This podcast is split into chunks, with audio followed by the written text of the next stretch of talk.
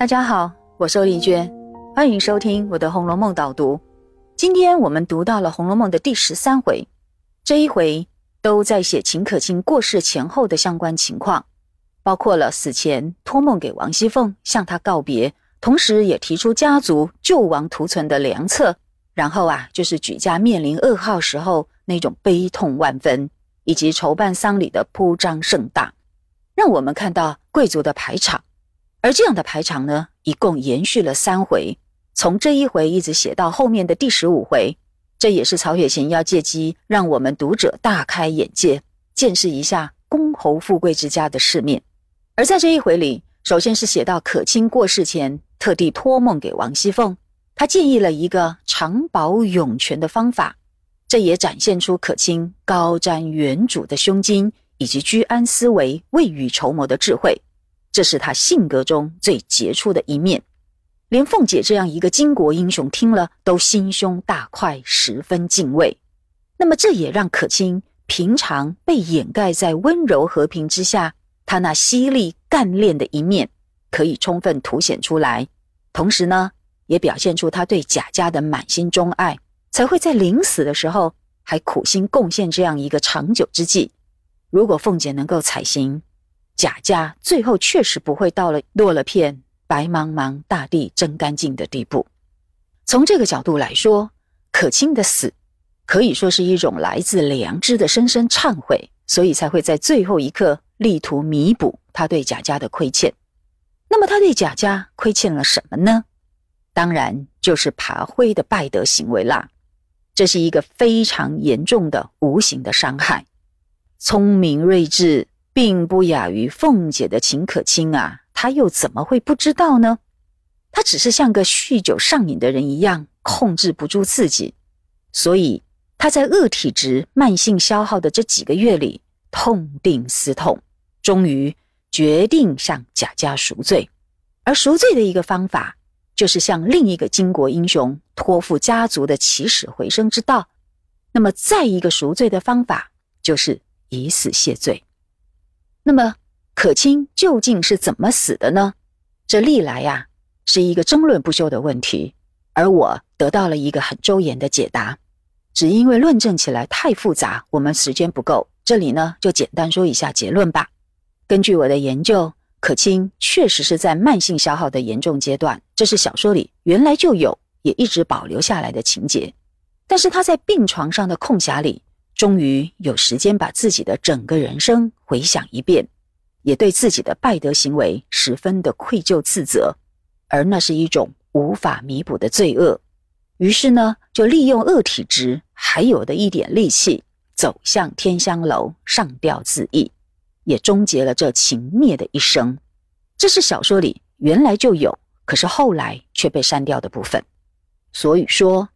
贾府里的人在听到可卿死后的种种疑惑的反应，其实并不是针对可卿的死本身，因为这早就在意料之中。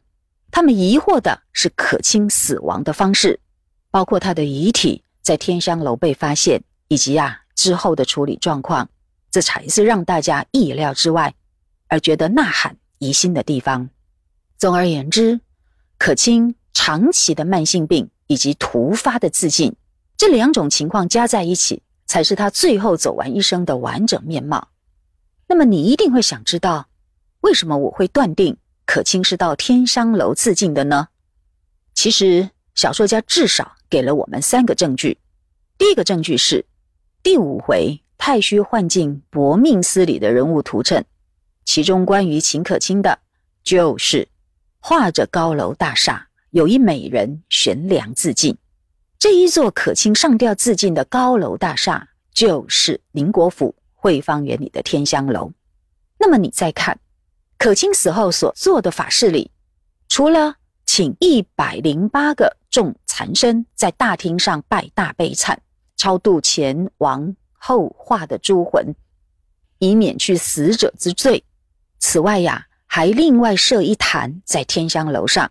那么是九十九位全真道士打四十九天的解冤洗业教，那这不就证明了天香楼一定是事故的地点，所以才会特别在这里做这样隆重的法事。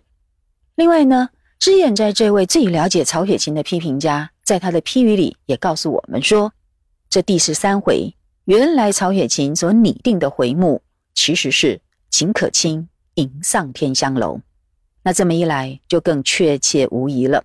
我们甚至可以说，天香楼不但是可卿最后自我了结的死亡现场，那也是可卿和贾珍幽会的地点，因为花园里的楼阁又隐秘又浪漫，最适合不过了。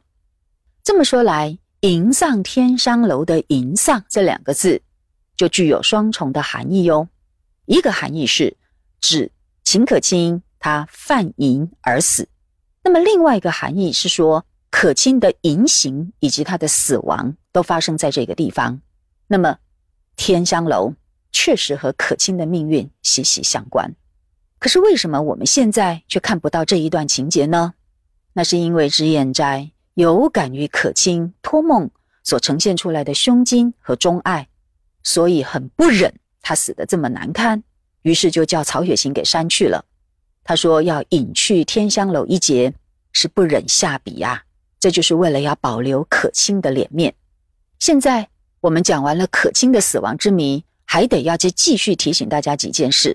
首先呢，这一回也写了秦可卿死讯传出以后，各方人等的反应，以及王熙凤协理宁国府的杰出表现。其中和秦可卿迎上天香楼有关的，那就是贾珍的过度反应。那已经远远超过公公对媳妇的正常情感，这是很明显可见的。另外还有贴身侍候可亲的丫鬟瑞珠，还有宝珠，一个呢触柱而死，一个呢情愿担任义女，并且从此留在铁槛寺不愿意回家，这些都是很反常的现象，也都暗示了这两个小丫鬟应该参与了天香楼的事件。因此，可卿一死。他就不得不抽身来避祸，那么由他们两个人的惨烈下场，也可以反映出这一场乱伦的严重的程度。至于这一回的其他重点，因为会一直延续到下一回，我们就留到下一回再一并解读了。那么这一回的导读就讲到这里，我们下次再会。